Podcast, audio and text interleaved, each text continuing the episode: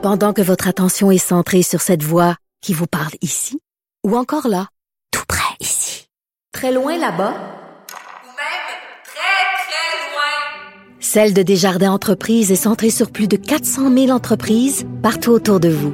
Depuis plus de 120 ans, nos équipes dédiées accompagnent les entrepreneurs d'ici à chaque étape pour qu'ils puissent rester centrés sur ce qui compte, la croissance de leur entreprise.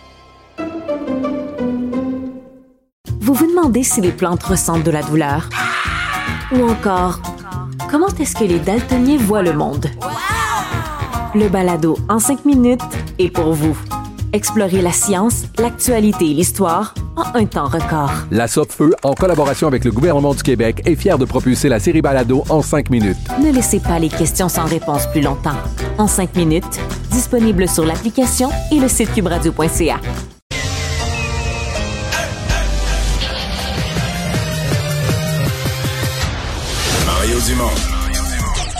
Organiser, préparer, informer. Les vrais enjeux, les vraies questions. Mario Dumont.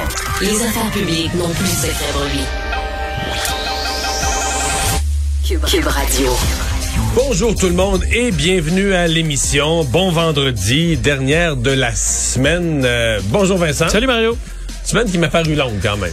Ouais, c'est ouais, moi, ça semblait c'est la vie généralisée. c'est La météo, Une petite euh, lourdeur, la, la fin dirait. janvier, ouais, tout ça. Là, Ouais, peut-être que février nous donnera un, un regain, là. Les jours rallongent, les jours rallongent. ouais, on Faut être l'espère. positif. Il y a des journées de presque 20 minutes de plus, là, cette semaine. Oui, oui, non, ça commence à On paraître. là. ça, ouais. Ça commence à paraître, même quand on sort d'ici à 17h30. Et euh, ben, les camionneurs commencent à arriver euh, dans la région d'Ottawa. Ouais, euh, convergence là, de tous ces camions dont certains sont partis bon, carrément de l'Ouest canadien il y a plusieurs jours pour arriver vers Ottawa. On voyait d'ailleurs au Québec aujourd'hui, là où ils sont passés à plusieurs endroits, il y a eu des, des appuis de gens qui se sont mis sur les viaducs pour les appuyer. On attend peut-être jusqu'à 2700 camions là, à Ottawa, des gens qui pourraient rester là jusqu'à lundi. Alors on s'attend à des perturbations. Ouais, je sais euh, pas c'est combien, parce que ceux à qui on a parlé aujourd'hui du Québec, la plupart, euh, ils allaient faire la manifestation, puis ils reviennent. là. Euh, Il y en a quelques-uns. Je pense que c'est peut-être plus ceux qui arrivent de l'Ouest canadien qui ont fait tellement là, tellement de distance. Il y en- on en entend là, qui disent, nous, on s'en va s'installer là. Et là, la, la deuxième moitié de leur phrase est inquiétante. On s'en va s'installer là jusqu'à que le gouvernement ait changé d'idée. Mais dans- ce qu'on demande, là, d'abord, c'est un changement, une règle qui est une entente Canada-États-Unis. Ça change pas, c'est un dissent. Un. Et deux, d'autres, euh, ben, c'est la fin de toutes les mesures sanitaires. Que tous les gouvernements provinciaux des dix provinces mettent fin à toutes leurs mesures. Ça arrivera pas non plus, là. Non, euh, parce qu'on voit, et je vais vous faire entendre tantôt un petit vox pop, là, différents extraits euh, de, de nos collègues de TVA Nouvelles sont un peu partout au Québec. Ça va dans tous les sens. Là. En fait, en général, c'est tout simplement une objection à toutes les mesures sanitaires. On veut que ce soit la fin Et, des, et ça, c'est ce qui m'a frappé aujourd'hui. Dans beaucoup de régions, les camionneurs étaient... ben, on disait, il y a des gens qui se sont greffés aux camionneurs. Mais là, les camionneurs sont rendus à beaucoup d'endroits minoritaires. Et le reste des manifestants, ben, c'est des gens... Écoute, il y en a eu plusieurs manifestations anti-masques, anti-campagne de vaccination depuis le début. Et c'est essentiellement un discours quasi, euh, quasi identique. Ben, on va rejoindre tout de suite l'équipe de 100% Nouvelles. 15h30, c'est le moment d'aller retrouver notre collègue Mario Dumont. Salut Mario. Bonjour. Alors, il y a un sujet qui retient beaucoup l'attention aujourd'hui, manifestation à Ottawa. Les autorités, Mario, se préparent au pire, mais question, crains-tu que le pire arrive vraiment ici? Ben, c'est pas tant que ça. Je- écoute, quand on parle aux camionneurs un à un, euh, même ce matin, je, parlais à un camionneur de la Beauce qui disait, un, on y va pacifiquement, deux, on pense qu'on est assez nombreux à avoir une vision pacifique. Et effectivement, si tu vas sur les sites officiels, les pages Facebook, surtout au Québec, euh, c'est des messages qui vont dans le sens qu'il faut que ce soit tranquille, que ça se déroule bien. Lui il me disait, ben s'il y en a qui se mettent à faire les cons, on va être capable de les contrôler. Euh, c'est ce qu'on souhaite, là, certainement. Et c'est ce que devraient souhaiter les camionneurs, évidemment. Mais on peut pas ne pas se poser la question parce que euh, il y a des réseaux sociaux de gens associés à la marche qui vont très très loin là, qui qui bon euh, dans certains cas on se dit on s'en va là pour renverser le gouvernement. Il faut que le gouvernement Trudeau démissionne. Mais là, c'est- quoi le but? C'est quoi? T'es plus dans une démarche de faire entendre un point de vue, là. Donc, t'es dans une démarche qui est plus euh, révolutionnaire, si on veut. Euh, bon, est-ce qu'il... Et ce n'est plus la manifestation portée uniquement par les camionneurs. Il y a Bon. l'extrême droite, il y a des Trumpistes, il y a euh, des fans de Maxime Bernier, et à peu près tout le monde. Ouais, euh, oui, effectivement. Parce qu'à la base, les camionneurs, euh, ils ont un point. Il n'y a pas de doute là. Euh, en fait, ils ont quasiment un double point. Ils ont un point économique. Euh, qui, qui même les camionneurs là, qui, qui rejettent ces manifestations appuient quand même l'idée qu'il y a une inquiétude économique pour l'approvisionnement, qu'il manque de stock sur les tablettes, parce que on était déjà limite. Là. On est en pénurie de main d'œuvre dans beaucoup de domaines, dont en pénurie de camionneurs. Là, s'il y en a un certain nombre qui peuvent plus faire euh, des transports aux États-Unis, bon, il y en a qui réorganisent les, les lignes de transport, ils envoient les vaccinés aux États-Unis, puis ils laissent les, longs les non vaccinés sur les lignes canadiennes. Mais il semble qu'il pourrait en manquer quand même au point d'affecter les approvisionnements. Donc il y a ce point-là. Il y a l'autre point plus personnel où des camionneurs disent écoutez bien, nous on travaille pas dans un bureau fermé. Euh, on travaille seul dans notre dans notre cabine de camion pour l'essentiel de la journée. Donc l'idée de nous imposer euh, un passeport vaccinal, euh, c'est exagéré, c'est pas justifié. Donc ça ce sont les points des camionneurs. Mais tu as raison de dire ce matin quand nos journalistes sont allés là, sur les lieux de départ euh, des euh, les, les lieux de départ des euh, des manifestations, à plusieurs endroits, c'était quand même frappant. Tu dis, OK, mais les camionneurs sont, sont minoritaires, ce qu'on remarquait, là, les camionneurs sont en minorité. Et, et l'autre chose qu'on, ben, c'est pas grave, ils ont des appuis, disent-ils, mais c'est parce que quand les, les- les autres personnes qui sont pas camionneurs, quand tu leur parles, Julie, sincèrement, c'est, c'est correct, là, mais je veux dire, c'est identique à toutes les manifestations qu'on a entendues depuis le début de la pandémie. C'est quand il y a eu le port du masque, il y a eu des manifestations anti-masques. Quand il y a eu les, vaccins, les vaccins, il y a eu des manifestations anti-vaccins. Quand il y a eu des manifestations anti-tout. Et t'entends le mot à mot des mêmes affaires sur la pandémie qui est pas vrai, qui est pas que le gouvernement devrait pas s'en occuper. C'est du mot à mot. Donc c'est pas que là t'es plus dans le message là, des camionneurs, t'es dans des gens qui depuis le début de la pandémie sont en rupture avec les gouvernements, sont en rupture avec la façon dont c'est géré Ouais, et, et trouvent une occasion de le redire. et effectivement, Mario, mauvaise cible d'abord concernant la vaccination obligatoire parce que Ottawa, euh, pas Ottawa, mais Washington l'impose également aux camionneurs. Mais les, les règles sanitaires, c'est sous la juridiction des provinces. la, la plupart des règles qu'on se fait euh, imposer, c'est le gouvernement provincial de chaque, dans chaque province. province, qui et décide. qui sont, qui sont d'ailleurs pour Oui. la plupart en train de les enlever. Là. Tu sais, Comme au Québec, là, ça commence à rouvrir lundi matin. Ben, euh, oui, mais c'est sûr que ça, c'est une situation qui est, qui est bizarre. D'ailleurs, les camionneurs en sont conscients, ils ne le nient pas. Là. Mais Hmm. Parce que ils vont faire pression sur Justin Trudeau. Mais Justin Trudeau, le, le Canada interdit l'entrée au Canada des camionneurs américains. Et ce sont, c'est le gouvernement américain qui interdit l'entrée aux États-Unis. Je parle bien des camionneurs non vaccinés, là. Donc, ce sont les Américains qui interdisent l'entrée sur le, le territoire des camionneurs non vaccinés canadiens. Donc, techniquement, la manifestation, il faudrait qu'elle se déroule à Washington. Il faudrait aller convaincre le gouvernement américain et laisser nous rentrer. Bon, là, comme c'est pas faisable, comme ça se peut pas, puis comme ils n'ont même pas le droit d'y aller pas vaccinés, euh, on se dit, bon, ben nous, on fait pression sur Justin Trudeau, on est fâché contre Justin Trudeau, il a participé à ces négociations-là, puis si lui, débarquait de l'entente, ben là, ça pourrait attirer les Américains, mais tu comprends, pendant que je le dis, on comprend la complexité de ça. C'est quand même une entente intervenue au mois de novembre, entre- parce que pas, ça n'a pas été décidé avant hier sur un coin table, depuis le mois de novembre. C'était une exception parce que pas vacciné, on peut pas aller aux États-Unis. Il y avait une exception pour les camionneurs. Hein, c'était une exception, le réciproque de part et d'autre. Les camionneurs, compte tenu que c'était considéré comme un service essentiel, ils avaient une exception, ils avaient le droit de traverser la frontière et ils ont, euh, en novembre, euh, le- les deux gouvernements ont dit non. Là, l'exception, elle se termine le 15 janvier. Donc, depuis le 15 janvier, il n'y a plus l'exception pour les camionneurs. Ils sont comme les autres. Pour passer la frontière, il faut qu'ils soient vaccinés.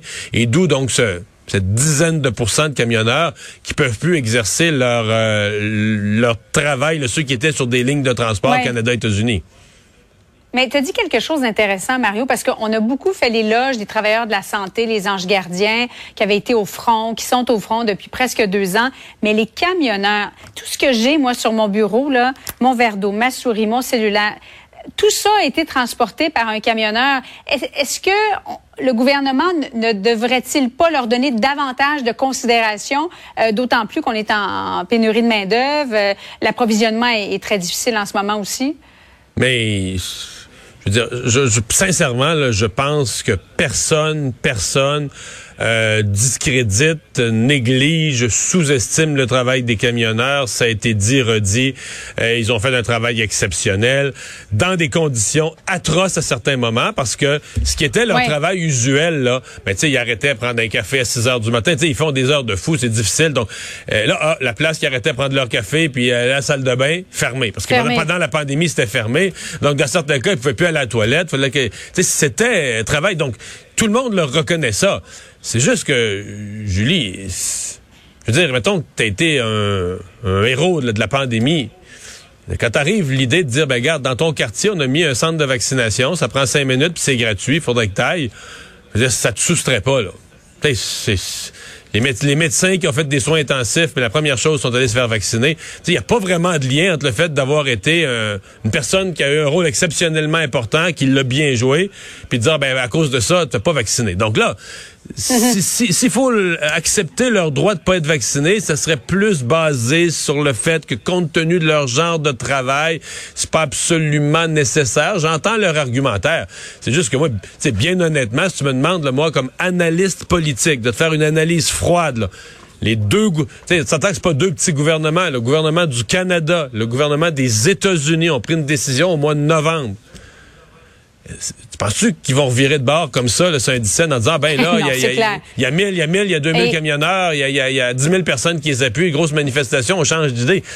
Tu sais, ça me paraît difficile et c'est ce qui me fait un peu peur en même temps parce que, mettons une manifestation pour des conditions de travail. Puis ça brasse, puis les gens sont pas de bonne humeur, mais tu sais, on se dit, euh, bah, c'est un processus, puis le gouvernement va déposer de nouvelles offres, puis ça, va relan- ça va relancer une discussion avec leurs représentants syndicaux. Mais dans ce cas-ci, c'est difficile de voir, il est où l'équivalent? Comment on va pouvoir leur donner, mettons, un sentiment d'une avancée ou de quelque chose? Parce que c'est noir ou c'est blanc. Là. Tu Il y a rentres- tellement de revendications. Ça pourrait d'ailleurs perdurer sur plusieurs jours. Ben oui. Avoir Ben une oui. incidence sur la rentrée parlementaire la semaine prochaine, Mario, crois-tu? Ou après deux jours à Ottawa, ils vont s'ennuyer de chez eux? Je le sais pas, sincèrement, mais ceux qui arrivent de l'Ouest Ouais. canadien, ils ont fait. Ceux qui arrivent de l'Ouest canadien Ouais. fait euh, quoi, à 3-4 000 kilomètres. D'après moi, ils sont prêts à passer euh, plusieurs jours. Et c'est ça qui m'inquiète. Parce qu'évidemment, quand on pense à une crise, bon, la première étape, on veut que demain, ça se déroule bien, qu'il n'y a pas des gens. Moi, la pire affaire que, que je crains, là, c'est qu'exemple, des camionneurs honnêtes qui gagnent leur vie. Mais là, entraîné par d'autres, dans une saute d'humeur, la colère d'une situation, tu te retrouves à faire des niaiseries que t'avais pas pu, t'avais pas prévu faire ça la veille, là. Mais tu te retrouves à faire des niaiseries, tu te retrouves avec un casier judiciaire. Avec ça, ça serait, puis c'est déjà arrivé dans des manifs, puis ça serait extrêmement malheureux. Mais pour le reste, mon autre inquiétude, c'est que des, des gens, des gens s'installent là, décident d'y camper. Et là, euh, tu dis, OK, comment, comment on débloque ça? Qu'est-ce qu'on négocie? Tu dis, ouais, euh, qu'est-ce qu'il y a? Pas grand-chose qu'on, pas grand-chose que le gouvernement peut faire. Le gouvernement Trudeau et le gouvernement américain reculeront pas comme ça. Donc, j'ai de la misère à voir les pistes de la, de la sortie de crise. Et, euh, faut, faut quand même que je fasse une remarque. Tu sais que les, les plus complotistes là, parmi ces euh, parmi ces gens, puis Maxime Bernier, aujourd'hui là, ils se disent tous entre eux. J'ai vu ça sur les réseaux sociaux. Ils se disent tous entre eux. Garde les médias là, ils couvrent pas ça, ils parlent pas de nous autres. Ils parlent Non, pas non, de mais nous. on couvre la manif. euh, on est des pas bons. On la couvrirait pas. On serait des pas bons non plus. Non, Donc, mais là, à ceux qui disent, ah, là, ils parlent pas de nous autres, là, t'as le goût de leur dire, euh, ouvre la TV. ouais, ouais. Ouvre ta TV. Non, mais le mot d'ordre, c'est de ne pas nous écouter, Mario. Alors, tu vois comment c'est ben c'est vrai, c'est vrai, c'est vrai. L'information Eh est tellement meilleure sur YouTube. Là, et ça a l'air qu'il y a un spécialiste qui ont trouvé dans une grotte en Arizona que lui, il sait quelque chose. Il sait quelque chose sur un vaccin que les, tous les docteurs qu'on met en ondes, eux, savent pas. Ouais, les propres recherches, oui. Merci beaucoup, Mario. Bonne fin d'après-midi à toi.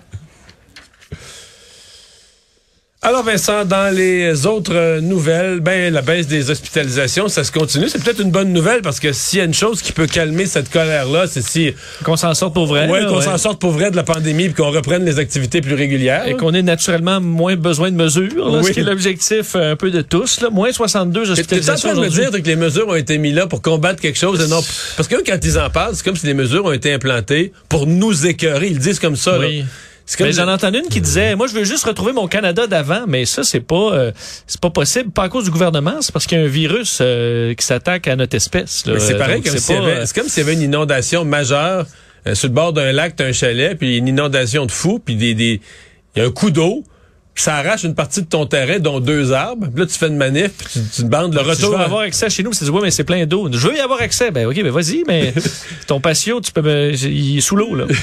C'est Bon, ça, c'est comme une ouais. espèce de négation du, du, du réel. là. Mais ah bon, qu'est-ce que tu veux? Euh, on a donc 48 décès euh, aujourd'hui, euh, moins, je disais moins 62, euh, donc euh, personnes hospitalisées, moins 7 aussi aux soins intensifs. Alors bon, euh, baisse un peu moins, qui fait beaucoup moins qu'hier, mais quand même baisse soutenue. Au- En Ontario aussi, moins 110 aujourd'hui. Par contre, c'est toujours les soins intensifs, hein, c'est plus 8 aujourd'hui aux soins intensifs en Ontario. Euh, et là, on va avoir besoin d'une baisse bientôt. On est à 607 encore, un niveau qui est difficile à soutenir euh, pour les hôpitaux euh, ontariens. 67 nouveaux décès aujourd'hui en Ontario. D'ailleurs, le bilan euh, au pays euh, bon, change un peu. faut dire que ça devient difficile un peu de suivre les cas, euh, étant donné que le Québec, bon, le calcule il y a une couple d'autres provinces là, qui comptent plus complètement. Là, ouais. Euh, bon, Dr. Theresa Tam aujourd'hui faisait le point de la santé publique au Canada pour dire que le pic est derrière nous au Canada visiblement. Là, à toute fin pratique, on dit une baisse d'à peu près 28% de nouveaux cas euh, de semaine en semaine. C'est sûr que là, oui, les données sont moins, euh, c'est moins précis.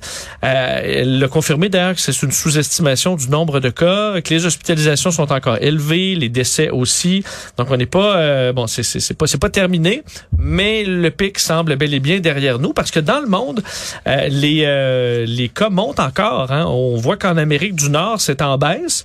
Une partie aussi qui est due au nombre de tests qui se fait en moins encore là. là. États-Unis, Canada, de semaine en semaine, on est à moins 22 Par contre, dans le monde, c'est encore en hausse. Le Moyen-Orient, 70 d'augmentation dans la dernière semaine. L'Europe, 20% L'Asie, 20% euh, Amérique latine, Caraïbes, plus 8% Donc, à part l'Afrique et les États-Unis, Canada, partout c'est en hausse cette semaine et on dit aussi que c'est une fraction du nombre de cas étant donné euh, bon la- la- les tests qui- où ça varie vraiment beaucoup d'un état à l'autre alors un portrait euh, encourageant par endroits et inquiétant euh, dans d'autres On en sait un peu plus sur la raison pourquoi Justin Trudeau, le premier ministre, est en isolement. Oui, hier, on l'apprenait. Il avait publié sur les réseaux sociaux qu'il se, il allait s'isoler pour cinq jours au moins, puisqu'il avait été exposé à la COVID-19. Mais finalement, c'est un de ses enfants euh, qui a contracté la maladie. Alors, on parle pas de cas, con- bah, de cas contact près de lui. C'est vraiment, là, il a un cas dans sa famille. Euh, a pas indiqué lequel de ses trois enfants avait été atteint, mais on comprend Non, que... Oui, oui, c'est ça. Puis on comprend que pour, écoute, c'est le scénario de beaucoup de parents, là, d'avoir eu un cas de COVID dans la maison. Euh, lui a indiqué qu'il se sentait bien, qu'il n'éprouvait pas de symptômes, testait négatif, a fait un test de dépistage ce matin, le résultat était négatif, avait fait un test rapide hier aussi qui était négatif. Faut dire que M. Trudeau a eu la COVID et là, il a eu ses trois doses. Alors, euh, quand même très peu vulnérable à ce qu'il y ait des complications ou quoi que ce soit, mais on prend pas de chance. Alors, euh, le scénario de bien des parents pour M. Trudeau aujourd'hui. Je vois euh, sur CNN présentement Joe Biden qui est en train de prendre la parole. C'est tellement une grosse coïncidence. Donc c'est le genre d'affaire où des complotistes pourraient quasiment dire que c'est arrangé, mais il était, il était prévu que le président Biden prenne la parole aujourd'hui à Pittsburgh, notamment pour parler d'infrastructure. Ouais, pour son gigantesque plan d'infrastructure. Et avant d'arriver à Pittsburgh, euh, on apprend l'effondrement d'un pont euh, qui a fait d'ailleurs plusieurs blessés. Dans la ville où il se rendait. Dans la ville. Donc, imaginez-vous le, le- le- L'image. L'image, là. Euh, bon, alors, on parle de plusieurs blessés. Est-ce qu'il pourrait avoir... Le bilan pourrait peut-être, euh, bon, s'agrandir. on c'est parle de plusieurs c'est quasiment un blessés. miracle qu'il n'y a pas de mort. Là. Oui, parce qu'on parle de blessés assez graves. Un autobus quand même de ville euh, qui s'est euh, accordéon là, qui s'est euh, qui s'est effondré, qui a fait partie de cet effondrement là. On parle d'un pont, on dit un pont qui était plein de neige, mais tu sais. Ben, moi aussi j'ai lu ça, mais de la neige. plein de neige. Euh, D'ailleurs, la- la- on le Parce que catégorisait. par rapport à des véhicules, les véhicules font de la vibration, puis tout ça, tu sais, le poids des véhicules, la vibration des véhicules versus le poids de la neige. Je sais que tu avoir... Ben, Il y a du poids, mais c'est parce que là, ça tient à plus grand-chose. C'est Oui. à une tempête que le pont se fonde. D'ailleurs, on l'indiquait comme un pont de, euh, disons, catégorisé comme poor, là, donc en mauvais état, euh, ce qui fait partie là, de des, des problèmes d'infrastructure aux États-Unis comme on a chez nous, une dégradation, sous-investissement massif depuis des décennies qui fait qu'il y a du rattrapage à faire. Alors, euh, Joe Biden s'est rendu sur les lieux, semble-t-il, et là, il est en plein point de presse en ce moment sur un autre site euh, pour parler d'infrastructure. Une situation effectivement assez particulière aujourd'hui aux États-Unis. Et finalement, le ministre canadien de l'Environnement, Stephen Guilbeault, qui ne ferme plus la porte au nucléaire. Non, et on l'a appris euh, chez nous, c'est ce matin avec Philippe Vincent Foisy, euh, donc à Cube Radio, que le ministre euh, de l'Environnement, Stephen Guilbeault, questionnait là-dessus sur le nucléaire, là, lui qui a été euh, un grand opposant par le passé, de, dans son passé de militant, euh, Ben oui, opposé au nucléaire. Quand Mme Marois a fermé la dernière centrale au Québec, là, euh, dans le centre du Québec, à Gentilly, c'était pas que le petit succès. puis- Mais là, on sait que euh, oui, il y a des, euh, des dangers avec le nucléaire, mais au niveau des gaz à effet de serre, euh, c'est gagnant là, là-dessus vis-à-vis des centrales au charbon et tout ça. Euh, et aujourd'hui, il a dit euh, Stephen Guilbeault ce matin que si le nucléaire est capable de compétitionner sans subvention avec les autres formes d'énergie qui produisent à très très faible coût, bien là, on verra. Alors, euh, au moins une certaine ouverture vers ça. On sait que dans certains pays, on veut ajouter à l'éventail des mesures pour atteindre les objectifs de gaz, de réduction de gaz à effet de serre, d'aller vers le nucléaire, parce qu'on sait que pour descendre, des fois, tu en parles souvent, les taux de 40, 50% ça devra peut-être passer par là aussi, malgré les dangers euh, qui viennent avec le nucléaire aussi. Alors, euh, on verra, mais la porte n'est pas complètement fermée pour le nucléaire au Canada. Mais c'est pas en Europe présentement, puis là où il y a des élections, incluant en France, des élections s'en viennent. Le sujet du nucléaire est omniprésent. Là.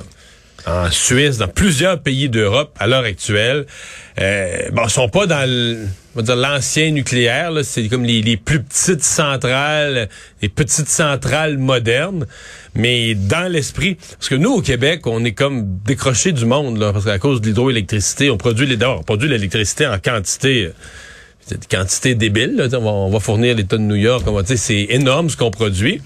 Mais c'est pas partout qu'on a ça, le Ça l'hydroélectricité. prend d'immenses territoires. Ça prend euh, d'immenses des- territoires, des rivières d'une- puissance, d'une largeur. Donc, euh, si tu dis que tu abandonnes le, le charbon, tu veux plus toucher au charbon, euh, l'éolien, là, euh, c'est des petites quantités d'électricité à la fois. C'est Oui. pas complètement inutile, là, mais ça prend des grands parcs, ça déguise le paysage. Fait que le nucléaire redevient... On voit avec la- l'Allemagne se fier des fois sur des pays moins alliés euh, pour euh, des sources d'énergie, ça peut Pour poser problème aussi ensuite au niveau Mais- géopolitique. Ouais, exactement. Mais le gaz naturel, même l'électricité produite au gaz naturel, du point de vue des environnementalistes vraiment euh, fermes, là, c'est encore un hydrocarbure. C'est moins polluant que le pétrole, mais c'est encore un hydrocarbure. Donc, euh, je sais pas. Euh, Est-ce que le nucléaire va vraiment redevenir l'électricité verte euh, dans la prochaine décennie? À suivre. Mais ça fait drôle. C'est Stephen Guilbeault, j'avoue que... ça Oui, fait- qui parle de nucléaire, mais il faut dire des incidents nucléaires récents, à part euh, Ah, Fukushima, où il y a eu quand même un tsunami. C'est assez rare, très rarissime, mais on sait ce que ça peut faire quand même.